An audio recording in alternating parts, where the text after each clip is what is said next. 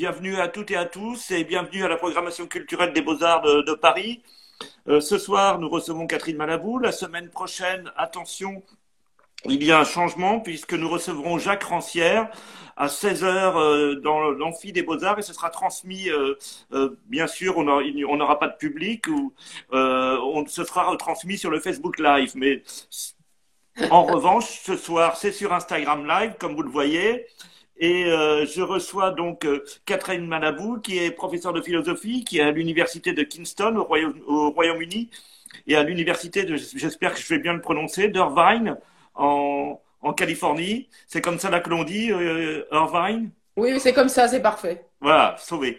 Et je me demandais, donc, avec autour de la, et donc autour de la question euh, de l'égalité des intelligences, puisque euh, euh, Catherine Malabou est une philosophe qui réfléchit beaucoup à l'intelligence artificielle. Donc, je voudrais commencer par une question qui, qui intéresse particulièrement les, les, artistes des beaux-arts et, et, nos publics, puisque en 2000, vous avez publié sous votre direction hein, un ouvrage qui rassemblait Catherine Malabou, donc différentes contributions sur le concept de plasticité. Euh, il était c'était le reflet d'un colloque qui s'était tenu au Frénois, en, je crois, alors je regarde mes notes en 99, et c'était un ouvrage mi-catalogue, mi-essai philosophique, ce qui est, ce qui est rare pour un, livre dirigé par une philosophe. Je voulais vous demander d'abord quelle place tient l'art dans votre travail? Oui, merci. Bah, d'abord, merci de m'inviter. Euh, j'espère que vous voyez à peu près, parce que, bon, bref. Euh, alors, effectivement, j'avais monté ce colloque au Frénois dans en 1999.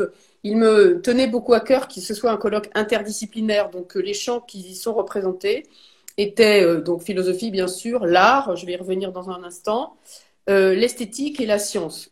Il y avait une réflexion sur la physique et sur la physique des matériaux. Alors, la place que tient l'art euh, dans, mon, dans ma pensée, elle est quand même très importante puisque on reviendra sur le concept de plasticité, mais le concept de plasticité mhm. est originairement emprunté au domaine de l'art je pense mhm. qu'on en dira plus tout à l'heure. Mais alors voilà, moi, ce qui m'intéresse, si vous voulez, ça n'est pas, parce que je trouve que mes collègues philosophes ont souvent cette tendance d'utiliser l'art pour illustrer leur thèse, pour dire, voyez, euh, euh, tel film ou telle, telle peinture euh, illustre bien mon concept. Moi, c'est pas tellement pour ça. C'est-à-dire que ce que je cherche, c'est qu'est-ce que l'art et la philosophie ont en commun aujourd'hui.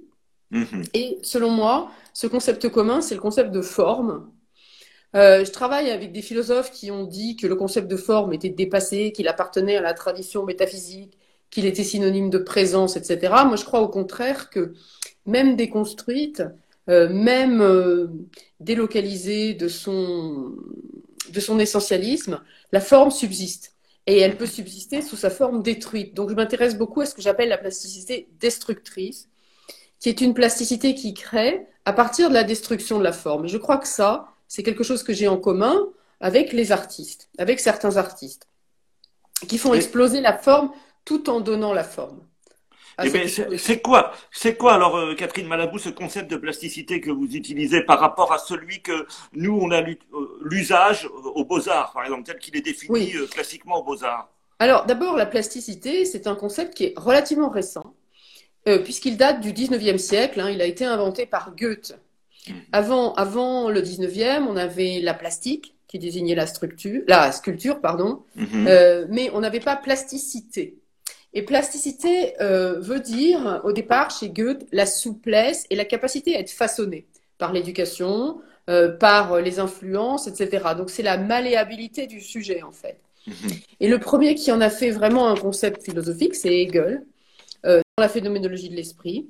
Alors qu'est-ce que c'est qu'un sujet plastique? C'est un sujet qui est capable d'intégrer les modifications qui lui viennent de l'extérieur pour les faire siennes, un peu comme une mhm. sculpture. En fait, c'est cette idée que la subjectivité, elle se sculpte comme une sculpture.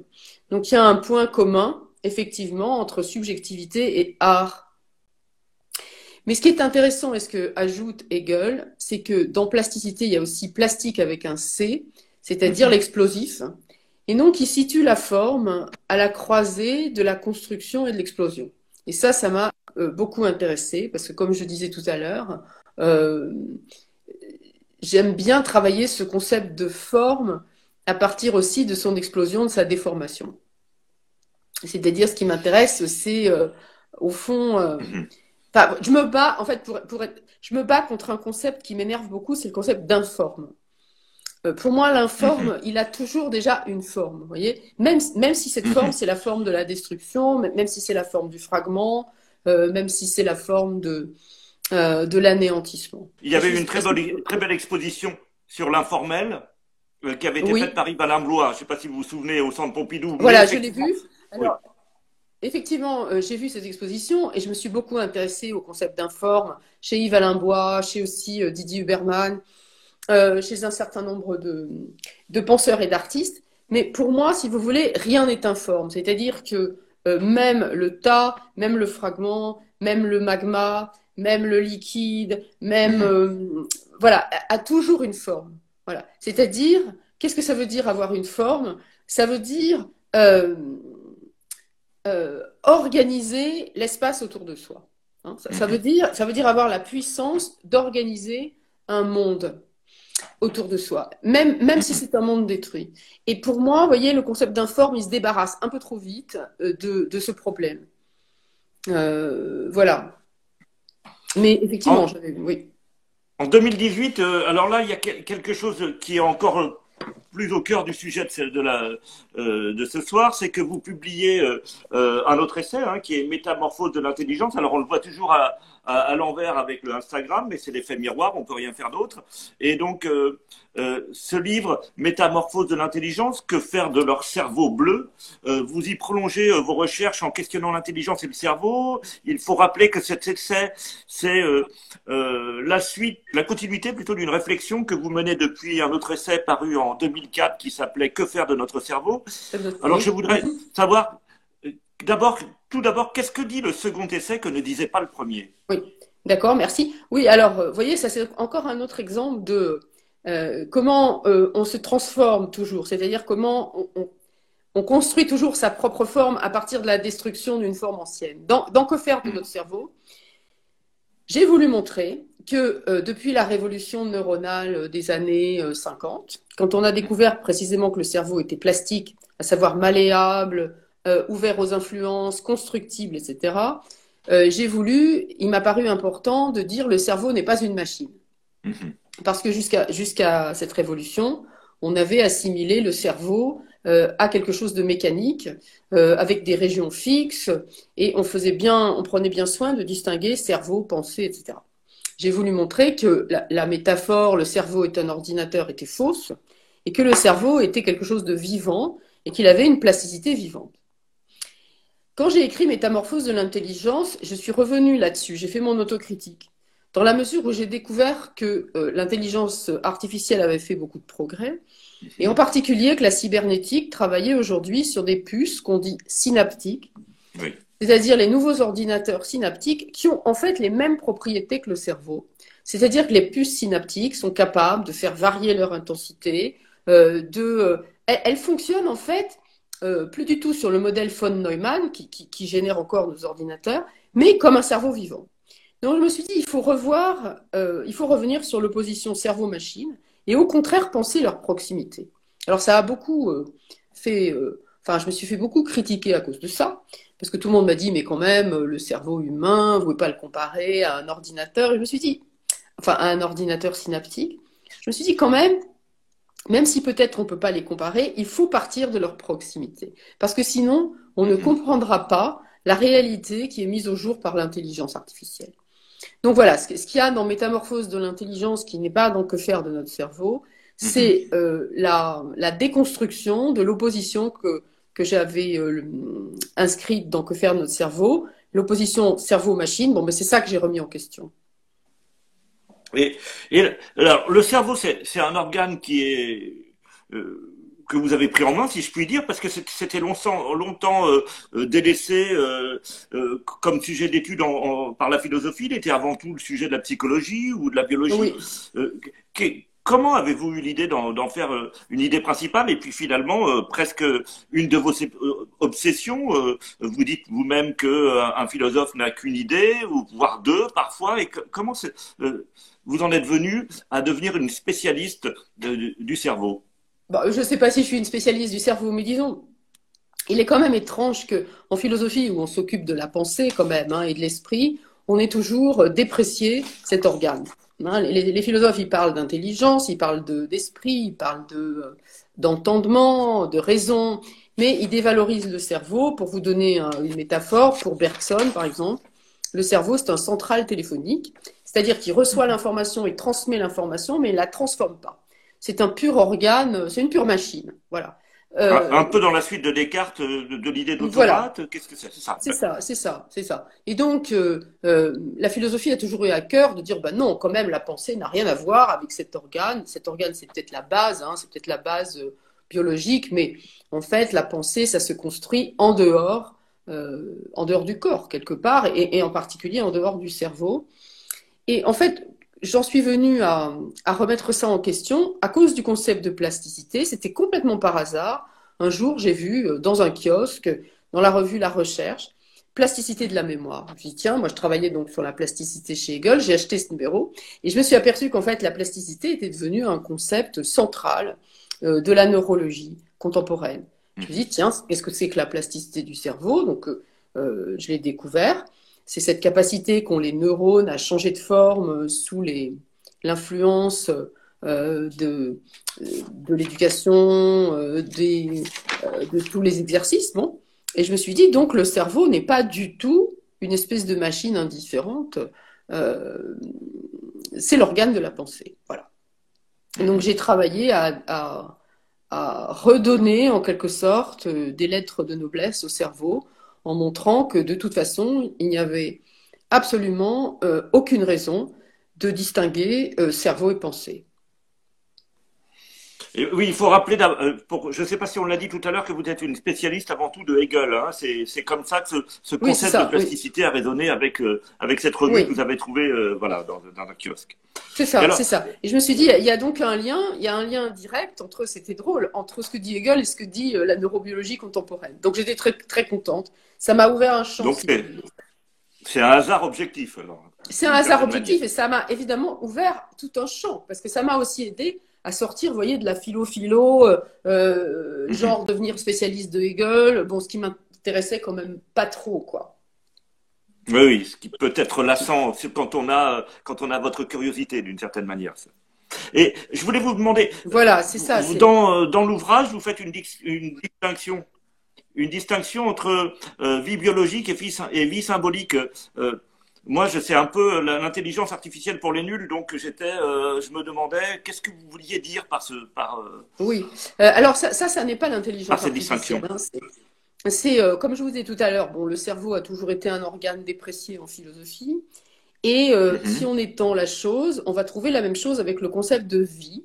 Chez les philosophes, en fait, la plupart distinguent deux vies il y aurait notre vie biologique, notre vie animale en quelque sorte, mhm. qui, comme le cerveau, n'aurait pas euh, d'autre but que purement euh, déterministe, c'est-à-dire c'est la, fatalité euh, organique.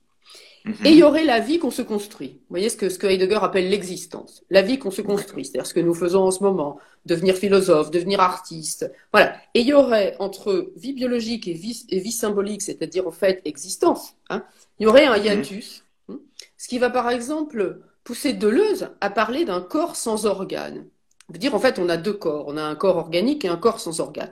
Et pour moi, ça c'est inadmissible si vous voulez. Je pense, enfin moi j'ai écrit pour dire non, la vie on n'en a qu'une, c'est-à-dire qu'on fait, on, existe, on, devient qui on est, philosophe, artiste, euh, bon n'importe quoi, avec notre organisme. Hein. Il n'y a, pas de vie, il n'y en a qu'une. Donc le symbolique et le biologique. Euh, mhm sont dans une relation euh, étroite, dialectique, mais on ne peut pas avoir l'un sans l'autre. Et dans votre, dans votre ouvrage aussi, donc, euh, qui s'appelle, je le répète, Catherine Malabou, euh, Métamorphose de l'intelligence, que faire de leur cerveau bleu? Donc, il est question de ce Blue Brain Project. Et qu'est-ce que c'est que ce Blue Brain Project? Alors ça, c'est un, un projet qui a coulé beaucoup d'encre, qui a été très critiqué, alors, c'est un projet qui est établi à Lausanne. Le Blue Brain, c'est un gros ordinateur, hein, en fait. Donc, c'est un ordinateur, euh, alors là, un immense ordinateur synaptique, dont le but est de cartographier les neurones, euh, d'abord d'un rongeur, hein, de les cartographier entièrement jusqu'à pouvoir faire naître par émergence une conscience. C'est-à-dire c'est un projet complètement fou qui est à partir d'un certain nombre de techniques d'intelligence artificielle, de cartographier toutes les colonnes neuronales, ce qui va prendre encore dix ans, avec le but de d'éveiller l'ordinateur à la vie. Et évidemment, à long terme, hein, mais à très long terme, de pouvoir faire la même chose avec le cerveau humain. Alors, ça a fait couler beaucoup d'encre, mais c'est complètement fascinant. Parce que euh, ils ont déjà, enfin, Blue Brain a déjà cartographié un nombre considérable euh, de, colonnes neuronales. Voilà, c'est un, un, gros simulateur, un gros simulateur de conscience. Voilà, qui intègre beaucoup de chercheurs, en particulier évidemment des neurologues, mais aussi des philosophes.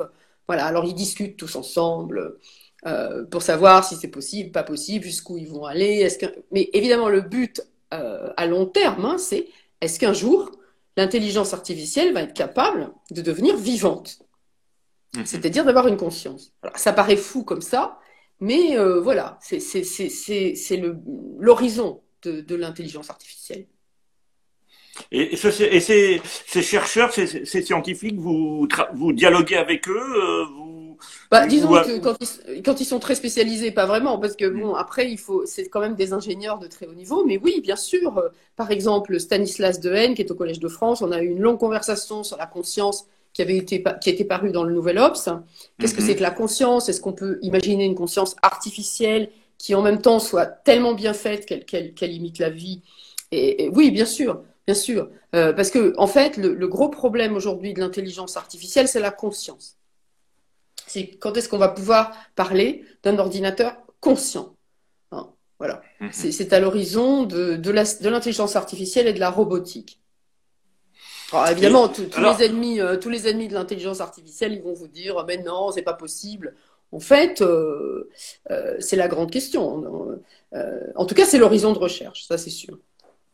Et vous, alors, euh, je voudrais euh, d'abord revenir sur finalement sur. Là, on a beaucoup échangé, mais j'aurais voulu revenir sur ce concept d'intelligence d'abord. Oui. Euh, euh vous avez travaillé aussi, ça fait partie, c'est le, le euh, les premiers chapitres de, de, cet ouvrage lui sont consacrés et euh, je voudrais revenir sur ce concept parce que c'est pas un concept euh, si évident que cela. non. On euh, moi, je viens de l'éducation nationale. C'est un concept qu'on a beaucoup cité, qui est, qui est beaucoup contesté.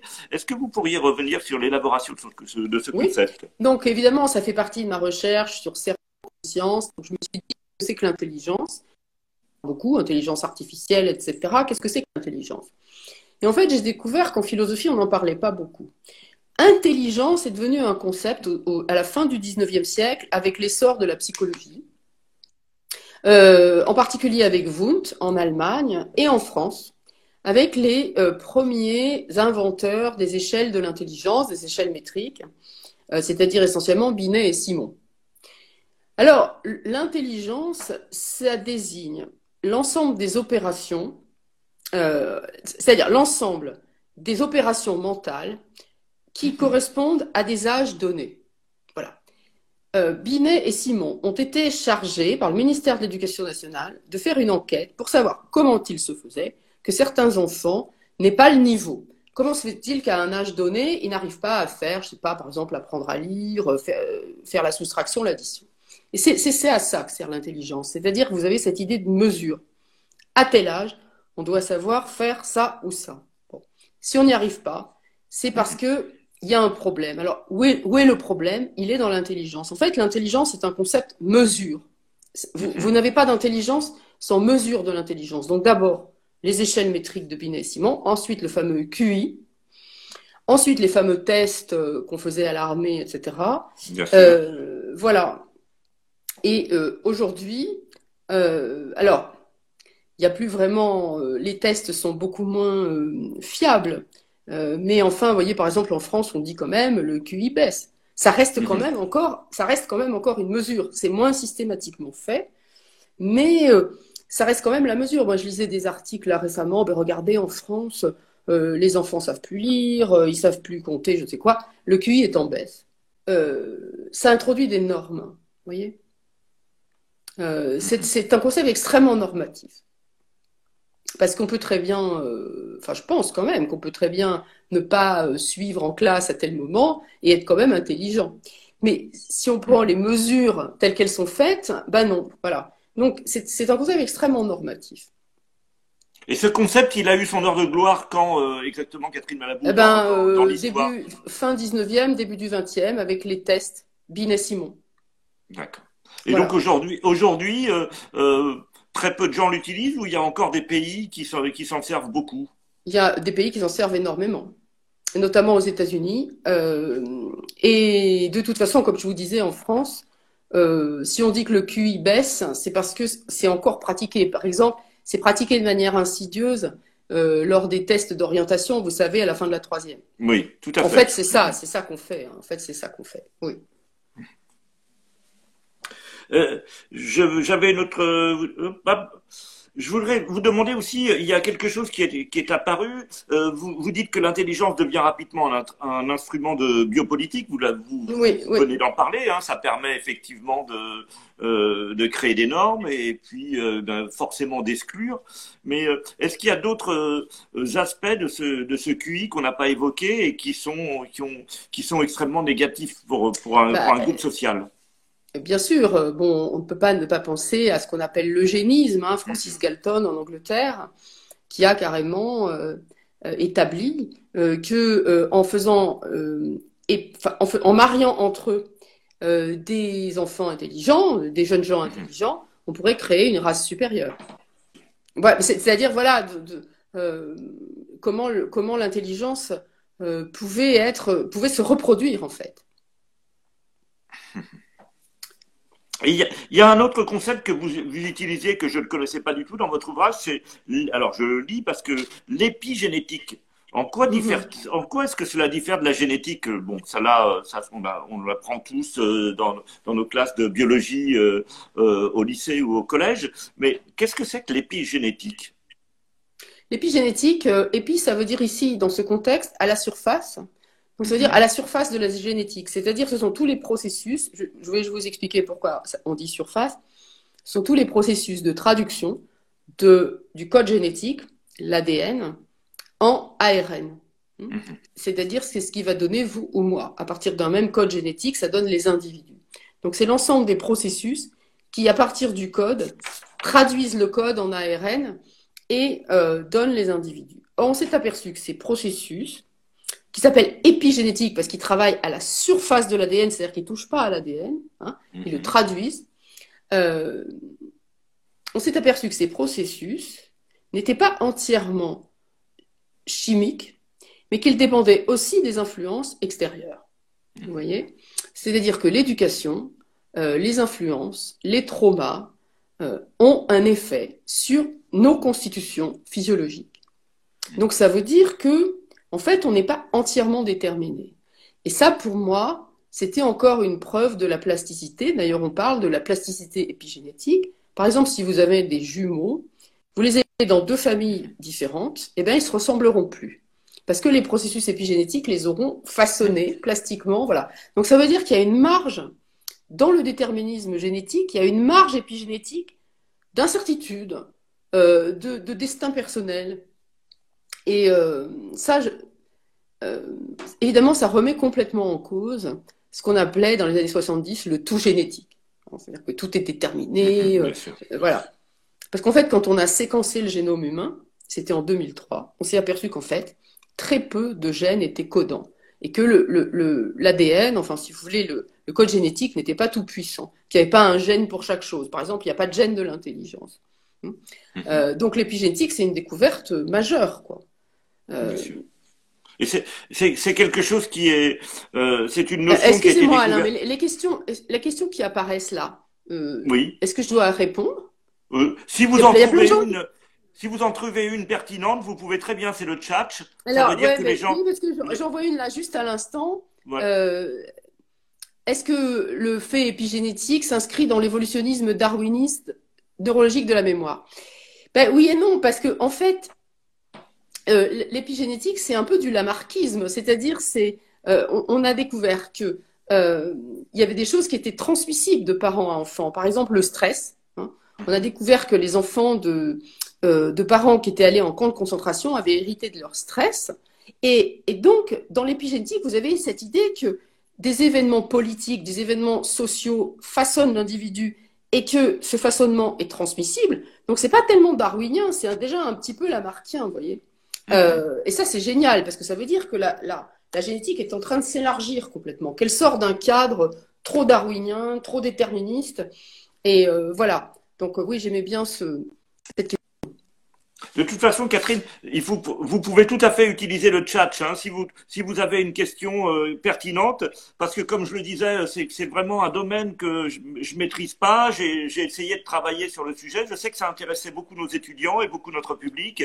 Je sais et ça fait plusieurs, ça fait longtemps que vous deviez venir avec nous dialoguer et puis. Bah, on a attendu, on a attendu. Bah oui, oui, oui. Voilà. Là, je vois aussi les euh, traumatismes, les, les traumatismes et le milieu social changent le cerveau, mais complètement. Euh, et la transmission a même lieu avec les grands-parents J'ai une autre question, absolument. Euh, absolument. On pense même que la maladie d'Alzheimer serait. On, parle de, femmes qui ont beaucoup, euh, qui ont connu la guerre d'Algérie et qui ont transmis, voilà, par trauma, qui ont transmis le trauma à leurs enfants, leurs petits-enfants et qui seraient plus sensibles que d'autres aux maladies cérébrales, par exemple. Hmm. Tout à fait. À propos de, questions extérieures, j'ai demandé justement à un artiste, il s'appelle Grégory Chatonsky, que vous connaissez ah bah oui, bien. Oui, je le connais bien, oui, je connais. Voilà, de, de vous poser une question un peu surprise. Ah, Alors, il, il, a euh, posé une question, il demandait qu'est-ce que fait euh, l'intelligence artificielle au change autologique Alors moi, je me suis demandé qu'est-ce que c'est que des changes ontologiques? Ah. et, euh, et, donc, il m'a dit que c'est quelque chose qui résonnerait chez vous, que vous aviez peut-être eu une discussion sur ce sujet. Enfin, en tout cas, ça, ça, ça a une une réflexion que moi je ne connaissais pas du tout. Qu'est-ce que c'est alors ce change ontologique? Le change ontologique, bon, ontologique, ça veut dire euh, c'est la science de l'être, hein, c'est-à-dire euh, mhm. c'est la question fondamentale de la philosophie qui est qu'est-ce que l'être? Et euh, alors dans un autre livre, j'ai défendu l'idée que en fait, qui était très proche de la plasticité, hein, l'idée selon laquelle l'être n'est pas quelque chose de fixe et définitif, mais que l'être était quelque chose de plastique, justement, que l'être, c'est ce qui devient, c'est ce qui se forme, ça n'est jamais donné à l'avance. Donc, c'est le change ontologique, on peut dire, si vous voulez, si on veut traduire, c'est l'être comme transformation, l'être en transformation. Voilà. Euh, parce que je pense que les philosophes non. Ouais, voilà. Alors, quel est le rapport avec l'intelligence artificielle? C'est pas évident tout de suite le rapport, mais si j'en voyais un, ça serait que l'intelligence est toujours dans sa propre transformation, que, euh, l'intelligence artificielle n'est pas un accident qui nous arrive de la technologie, que c'est vraiment l'intelligence elle-même qui se transforme, et en un sens, c'est le mouvement ontologique de l'intelligence, la transformation. Donc, si on avait le temps, on pourrait développer, mais je vois très bien ce qu'a voulu dire euh, Grégory. Euh, l'intelligence artificielle aurait-elle de la compassion pour chaque être vivant? Alors ça, c'est une question qu'on me pose souvent, c'est-à-dire euh, quand même, l'intelligence artificielle n'a pas de sentiment. Mais moi, j'ai envie de vous répondre, euh, est-ce que, est que les humains eux-mêmes ont de la compassion pour les autres êtres vivants? Si j'en étais sûre, vous voyez, je, pourrais dire, oui, c'est vrai, il y a peut-être un danger que, les, l'intelligence artificielle ne soit pas pleine de compassion, mais je voudrais d'abord être sûre que nous, nous en ayons de la compassion. c'est ça. Euh, est en devenir permanent, absolument, absolument. Et et même si, même si, enfin, là aussi, on n'a peut-être pas le temps d'en parler, mais il y a quand même une différence entre transformation. Prenez, prenez votre temps, Catherine. Hein, dites, euh, parce que je, je, sais que beaucoup d'étudiants, beaucoup de nos publics sont très intéressés par ce que vous dites. Donc, allez-y, développez. Hein, ah bah, c'est gentil, c'est très gentil. Le devenir, vous voyez, c'est une notion. Je l'ai utilisé le mot, j'aurais pas dû, parce que le devenir est une notion pour moi qui est un petit peu trop vague. Le devenir, c'est un flux permanent. Bon, je sais que ça a été beaucoup utilisé, notamment par Gilles Deleuze, etc. Mais justement, Deleuze l'utilise contre la forme. Hein. Si vous vous souvenez bien de ce que dit Deleuze, il dit une métamorphose est un devenir forme, mais pas un devenir une forme. Et moi, au contraire, je pense que la transformation est quelque chose, la plasticité est toujours devenir permanent, d'accord, mais qu'on s'entende bien sur ce qu'est le devenir. Voilà. Voilà. Oui. Euh, est-ce que vous adhérez aux promesses de l'intelligence artificielle dans ce conflit? J'ai vu que, euh, vous voyez, il y a, y a une revue, la revue Multitude, hein, toujours à l'envers, euh, qui avait sorti un numéro Cultivons nos intelligences artificielles. Vous intervenez, vous êtes en débat, vous êtes en désaccord avec un, des rédacteurs. Avec Ariel Kiriou, ouais. Qui vous interroge. Hein. Il y a, euh, lui, euh, comme beaucoup, hein, voit l'intelligence artificielle comme quelque chose de, de, très négatif. En tout cas, ils sont très inquiets à cette idée de, de l'apparition des intelligences artificielles. Vous, vous êtes beaucoup plus mesuré. Vous pensez que dans cette cohabitation euh, peuvent naître des, des, synergies, si je puis dire, enfin des, des forces nouvelles. Est-ce que vous pouvez nous expliquer, oui, ce, ce que vous attendez, vous, du, des développements de l'intelligence artificielle et pourquoi vous êtes si peu euh, inquiète alors que régulièrement euh, euh, les fictions, les dystopies que, le, que l'on peut lire ou voir nous donnent, révèlent un avenir inquiétant. en effet, bon, il y, y, a peu de gens qui pensent comme moi, c'est vrai. Je crois que Grégory en est un, d'ailleurs, s'il m'écoute. Mhm. Bonjour Grégory. on est très peu à penser que euh, le problème humain contre machine est très mal posé. Mhm. Si l'intelligence artificielle présente des dangers, sans doute, bon, comme toute technologie, mais rester dans cette opposition euh, humain-machine est tout à fait stérile. Et si on y reste, on risque de ne pas prendre en compte les véritables enjeux euh, de l'intelligence artificielle, qui sont d'abord pas du tout une compétition, mais une collaboration. Hein. Euh, la, véritable, le véritable avenir de l'intelligence artificielle, c'est l'entraide en fait, c'est la collaboration. Alors qu'on ait peur effectivement que conséquences qu'il y ait des pertes d'emplois, etc. Ça, je le comprends. Mais le problème là, ça serait plus tellement l'intelligence artificielle, ça serait le management humain de l'intelligence artificielle. Mhm. En fait, les vrais responsables dans cette affaire, c'est les humains, c'est pas les machines, parce que les machines, en fait, elles sont là pour nous aider d'abord. Elles sont là pour nous aider. Tout à fait. Après, c'est une répartition de richesse et peut-être autre chose. C'est ça. Et, c'est la manière dont on les manipule. Hein. Euh, parce qu'on dit toujours, mais oui, mais un jour, il y aura une guerre des machines contre les hommes. Pour l'instant, la guerre, c'est les hommes qui la font. Euh, une intelligence artificielle, en fait, elle fait ce que vous lui demandez de faire. Et, les, grands, les grands créateurs d'intelligence artificielle, les grands cybernéticiens, euh, ce qu'ils voulaient faire, c'était une machine qui pouvait tomber en panne et se réparer. Ce qui, les intéressait dans l'intelligence artificielle, c'était la fragilité de l'intelligence artificielle. Hein. Les grands cybernéticiens, euh, ils ont toujours cherché euh, à, simuler, à inventer une machine capable de tomber malade, une machine capable de s'auto-réparer, une machine fragile. C'est ça la grande intelligence artificielle. Et ça, les, gens le, le voient pas assez, qu'en fait, L'intelligence artificielle, c'est de créer des systèmes qui nous ressemblent, euh, pas pour prendre notre place, mais, pour nous aider. Alors, je suis peut-être un peu idéaliste, mais je ne voudrais pas oublier cet aspect des choses. Je, je crois qu'oublier cet aspect des choses, c'est vraiment pas, c'est ne pas comprendre ce qui est en train de se passer. Oui, parce que là aussi, vous êtes en désaccord avec euh, Changeux, euh, qui, euh, qui avait écrit donc l'homme neuronal, qui avait, qui vous, vous, vous dialoguez. J'ai écouté un de vos dialogues qui était donc en podcast sur France Culture, et là aussi, il y a un désaccord fort parce que lui fait partie du comité d'éthique. Il est très inquiet. Il est très inquiet. voilà. Écoutez, les comités d'éthique, j'ai bien peur que les comités d'éthique en France, que fait le comité d'éthique en France, il dit c'est bien ou c'est mal? Alors, si c'est ça l'éthique, moi, ça ne m'intéresse pas. Ça, pour moi, le bien et le mal, c'est la morale. Vous voyez? Euh, Le bien et le mal, c'est la morale. L'éthique, c'est pas ça. L'éthique, c'est que faudrait-il faire pour euh, vivre mieux? C'est pas dire c'est bien, c'est mal. Et, pour moi, trop souvent, les comités d'éthique rendent des jugements à l'emporte-pièce extrêmement simplistes.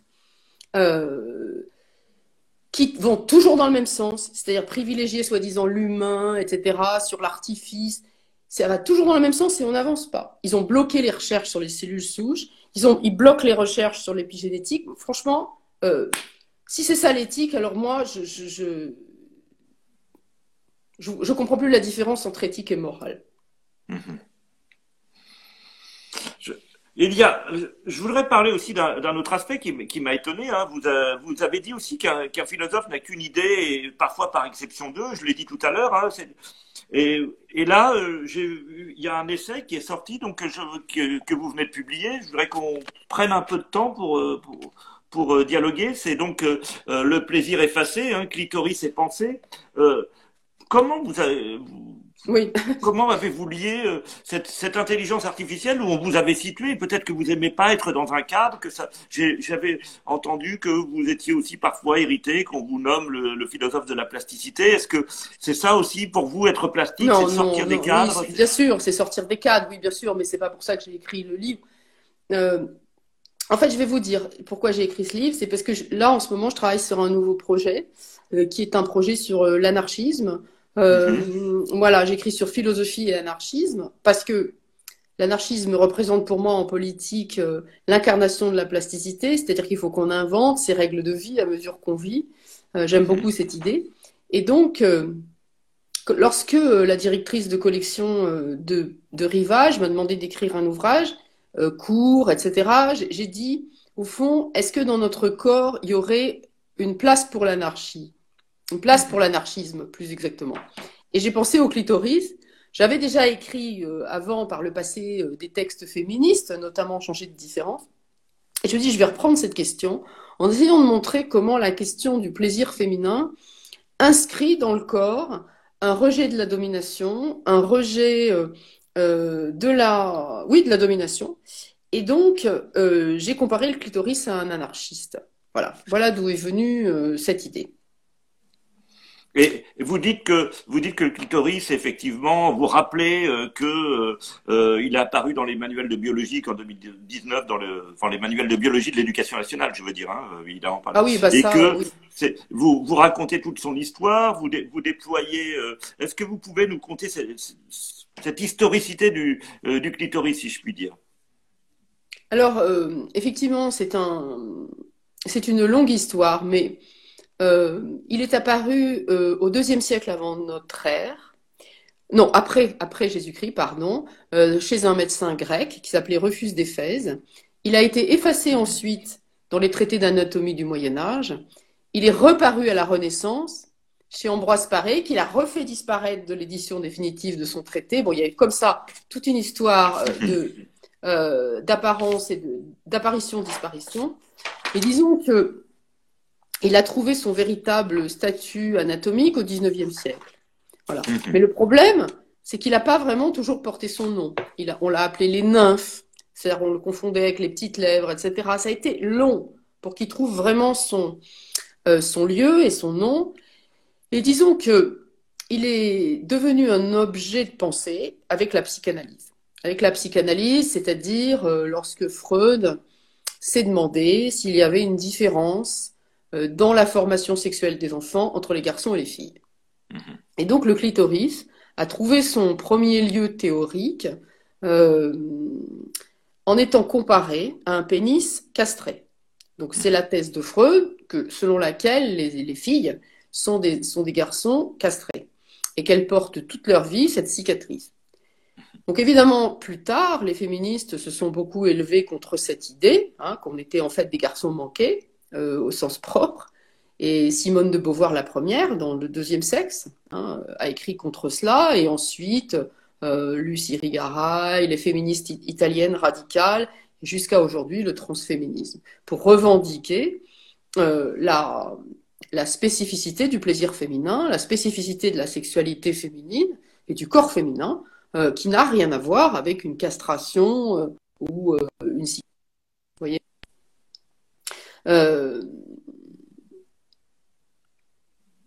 Malgré tout, jusqu'à très récemment, comme vous disiez, le clitoris n'était pas mentionné dans les manuels scolaires. Je crois que le premier, hein, c'est ce que j'ai cité dans le livre, apparaît en 2019. Euh, moi, quand j'étais jeune, jamais on, j'avais entendu parler de ça euh, à l'école. Les cours d'éducation sexuelle ne portent jamais sur le plaisir, mais toujours sur comment ne pas tomber enceinte, bon, etc. Il y a un grand silence sur cette question. Euh, pourquoi? Donc Freud a posé le premier le, le problème, c'est parce que la femme a deux organes sexuels, le clitoris et le vagin, et que la sexualité euh, mûre, normale, doit être la sexualité vaginale. Le clitoris a toujours été refoulé euh, dans, dans, dans, la représentation euh, euh, psychanalytique, philosophique. voilà, donc ça me paraissait important d'écrire là-dessus aujourd'hui, avec en plus tous les mouvements d'émancipation hein, aujourd'hui qu'on voit contre, contre la domination. Voilà. Votre, sujet, plus globalement, c'est l'émancipation, c'est le pouvoir. Qu'est-ce qui, qu'est-ce qu'est cette fameuse idée euh, dont vous dites que les philosophes euh, ne possèdent qu'une C'est qu'est-ce qui est au cœur de vos de vos travaux là sur et, et sur ce prochain ouvrage sur lequel vous travaillez sur l'anarchisme C'est un travail, c'est un ouvrage que vous faites seul ou c'est Oui, c'est un ouvrage que je fais seul qui qui va s'appeler Philosophie et anarchisme. Euh, en particulier, je vais parler de Jacques Rancière, justement, tiens, qui a un assez fort concept d'anarchie. Hein. Euh, mm-hmm. Alors, qu'est-ce que c'est? Oui, en un certain sens, c'est Heidegger qui dit penser, c'est se limiter à une idée unique. C'est vrai que moi, j'ai qu'une seule idée, euh, qui est la plasticité, c'est-à-dire, comme je disais tout à l'heure, euh, comment créer une forme. C'est très simple en fait. Et si on l'étend en politique, ça veut dire euh, ne pas, ne plus accepter de recevoir des ordres d'en haut. C'est pas la désobéissance. Hein. Mhm. C'est comment façonner, en fait, c'est comment façonner euh, son comportement politique. C'est comment apprendre à vivre en commun, sans parti, sans dogme, sans, discipline venue d'en haut. Vous voyez, c'est l'extension de mon travail sur la plasticité, mais cette fois en politique. Euh, sans pouvoir centraliser, en, essayant de penser ce que c'est qu'un gouvernement, en essayant de penser ce que c'est que euh, le refus du gouvernement, en essayant de repenser ce que c'est que l'obéissance, etc voyez? Et, l'idée, c'est de, de prendre le, contre-pied de la façon dont on a expliqué l'anarchisme aujourd'hui, ou c'est de refaire son histoire et, puis de. C'est de. Alors, c'est de. Là, c'est pareil. Voilà, parce qu'en fait, si j'ai un peu. Euh, voyez, vous me demandez ce que c'est qu'une idée, ce que c'est mon idée. Quand je réponds la plasticité, c'est aussi à chaque fois essayer de faire paraître quelque chose qui a été refoulé ou réprimé. Donc le cerveau, donc le clitoris, ben ici c'est l'anarchisme. Parce que j'ai remarqué que si beaucoup de philosophes n'ont jamais hésité à se déclarer marxistes, mm -hmm. c'était pas honteux, hein, bon, beaucoup n'osent pas se dire anarchistes. Euh, mhm. Donc, beaucoup écrivent sur l'anarchie, dont Rancière, hein, mais aussi mhm. Derrida, mais aussi Agamben, mais aussi Foucault. Mais ils ne diront jamais je suis anarchiste parce que c'est honteux. Donc, j'essaye de me demander pourquoi il en est ainsi pourquoi l'anarchisme a cette réputation euh, d'être quelque chose de naïf, euh, euh d'impossible? Et pourquoi on en a honte? Voilà, voilà. Euh, Donc pour moi, ça va être de faire paraître exactement comme j'ai fait avec le cerveau, comme j'ai fait avec Hegel aussi, qui était le chien crevé hein, en philosophie. Hein. Comme j'ai fait avec Hegel, comme j'ai fait avec le cerveau, comme j'ai fait avec le clitoris, essayer de redonner vie hein, à l'anarchisme. Euh, mhm. montrer que c'est une, véritable question philosophique. Vous m'entendez là C'est un ouvrage qui est prévu. Comment? Je crois qu'on a été un peu coupé. Ça va?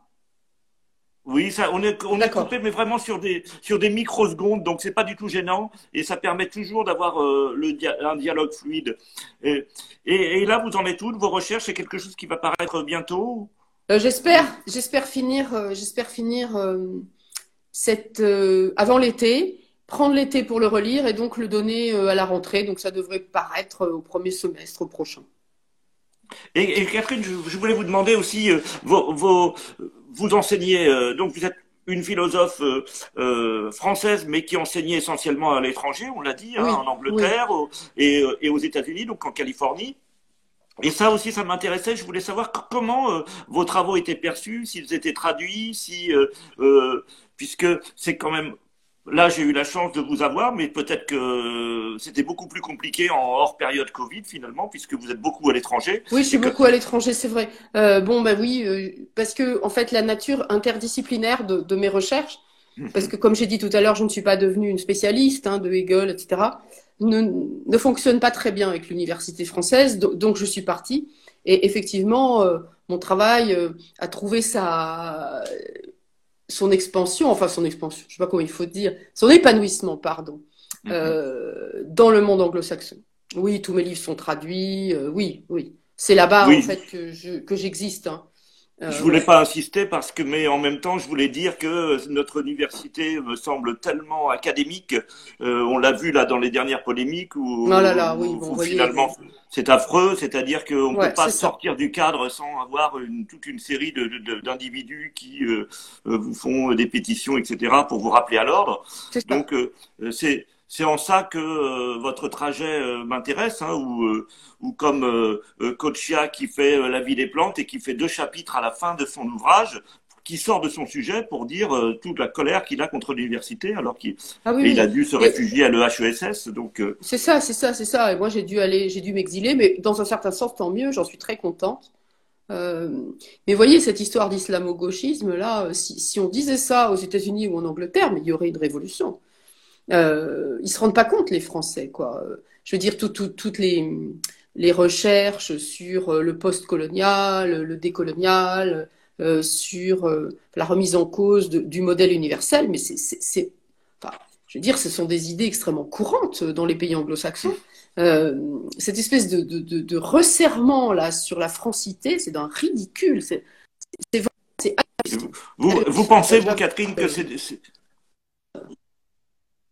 et vous, et vous, Catherine Malabou, vous pensez que c'est dû à quoi ce conservatisme qui euh, euh, qui s'est installé euh, dans le dans les modes de pensée en France et qui euh, du coup est, est toujours un peu décalé par rapport aux questions qui circulent à l'étranger, qui circulent en Inde, un peu partout et, bah, parce que je qui semble si vous voulez, voilà, on avait un modèle effectivement qui était remarquable. C'est vrai que le modèle républicain français, il faut bien l'avouer, a été dans, dans les disons, jusque à la moitié du XXe siècle, euh, a été extraordinaire. C'était l'éducation libre et gratuite. C'est vrai qu'en Angleterre, où j'enseigne, les étudiants payent près de 10 000 euros euh, par an. Bon, il est certain que notre modèle français a été extraordinaire, en particulier, donc effectivement, sur, le, plan de l'éducation. Mais nous avons tous assisté euh, à l'écroulement de ce modèle. Pour des raisons euh, diverses qu'on ne va pas refaire ici, on ne va pas refaire l'histoire, mais de fait, ce modèle a manqué de plasticité. Il aurait fallu tout de même que ce modèle soit remis en, se remette en cause à cause de l'immigration, à cause des nouveaux publics qui accédaient à l'éducation. Cette histoire de voile était lamentable et au lieu, au lieu d'essayer de penser ça, de, de, de tester la, la, plasticité de ce modèle républicain. Mm-hmm. On s'est fermé et ça continue. On continue à croire qu'en défendant dur comme fer, et, c'est Jacques Rancière qui dit ça très bien, il dit ce modèle qui était un modèle émancipateur est devenu un modèle dogmatique. C'est-à-dire que ce qui, était l'émancipation laïque, etc., est devenu au contraire un, emprisonnement, euh, est devenu une censure. Donc on est passé d'un des systèmes qui étaient les plus accueillants au monde euh, à un système qui est l'un des plus fermés idéologiquement. Euh, tout ça par incapacité, effectivement, à accepter les questions tout à fait légitimes dans un pays comme la France, euh, qui sont qu'est-ce qui s'est passé en Algérie, que sont devenus euh, les harkis, que sont devenus les enfants des colons, quels ont été les résultats de la colonisation? Il il faut pas en parler. Voilà, il faut pas en parler. Euh, voilà. Donc, ah. bon. C'est une chasse aux sorcières, en fait. Hein. C'est ni plus ni moins. Euh, voilà. Manque de plasticité. Oui, oui, me semble total, total. Voilà. Chasse aux sorcières. Enfin, quand vous voyez qu'il y a des étudiants qui, qui se font. et des professeurs hein, qui reçoivent des lettres de menaces de, de la part de l'inspection. Enfin, non, mais on, on croit rêver, quoi. C'est ahurissant, ahurissant. Écoutez, Catherine, je vous remercie d'avoir participé à ce dialogue. On prolongera. Euh, euh, Mais merci beaucoup, merci beaucoup, Alain. Euh, C'était très intéressant. J'aurais bien aimé, parce que j'ai pas encore l'habitude d'Instagram, alors je réponds pas assez vite aux questions que je vois apparaître. Mais merci à tous, parce que c'était. Euh, j'ai bien vu quand même toutes vos questions. Merci beaucoup. C'est très intéressant pour moi. Voilà, c'est une, une formule très démocratique d'aborder les réseaux sociaux, Instagram. Ça, non, c'est super, oui, c'est voilà. très bien. Voilà, je me suis demandé que faire pendant euh, toute cette période de confinement, parce que d'habitude on est en amphithéâtre, et c'est ce que je vous avais dit, Catherine, et pour essayer de trouver une plasticité justement à, à, à la parole, euh, je l'ai transféré sur les réseaux sociaux euh, avec l'aide de voilà des. Non, mais c'est génial, j'aime beaucoup, euh, j'aime beaucoup. Pensez-vous que l'intelligence biologique est trop lente? Euh, ah Non, elle n'est pas trop lente, bien sûr que non. Ah oui, c'est parce que vous vous souvenez, Changeux dit que la vitesse de, de de l'intelligence de l'homme, c'est euh, euh, la vitesse du son et que la vitesse de l'intelligence artificielle, c'est celle de la lumière. Et, de, et donc, ouais. de par ce décalage, on serait toujours très en retard. Oui, mais c'est quand même encore nous qui, qui, qui, faisons les programmes quand même. Oui, je crois. Je crois. Ouais. En tout cas, je Bah, vous merci, remercie. Catherine. Oui, merci beaucoup. Merci à tous. C'était Et très merci à tous agréable. ceux qui nous ont suivis. Oui, un message d'amour aussi pour moi et pour les animaux. Je suis bien Voilà. d'accord. Au revoir, revoir. Catherine. Merci beaucoup. Merci.